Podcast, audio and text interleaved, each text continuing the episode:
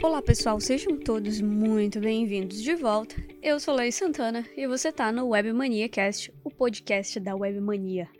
Hoje a gente vai falar sobre nota fiscal denegada. Você já se deparou com essa situação?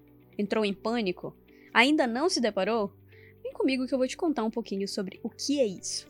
Imagina que você tá lá na sua operação diária acabou de fechar uma venda, vai emitir a nota fiscal para o seu cliente e tem como retorno a denegação da nota.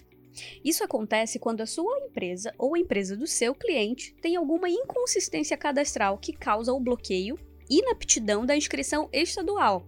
O status da nota denegada é definitivo, ou seja, essa numeração não pode mais ser utilizada, nem cancelada, nem inutilizada.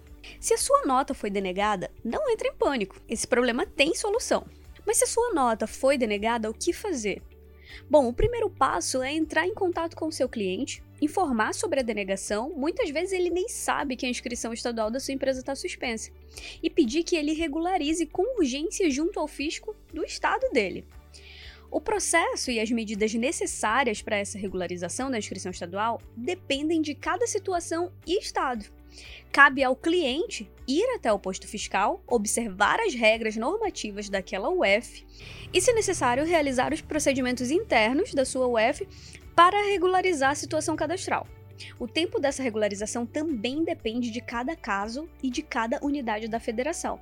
Resolvido o problema cadastral do cliente, o próximo passo é emitir a nova nota fiscal e providenciar a entrega e faturar o pedido. Gostou desse conteúdo?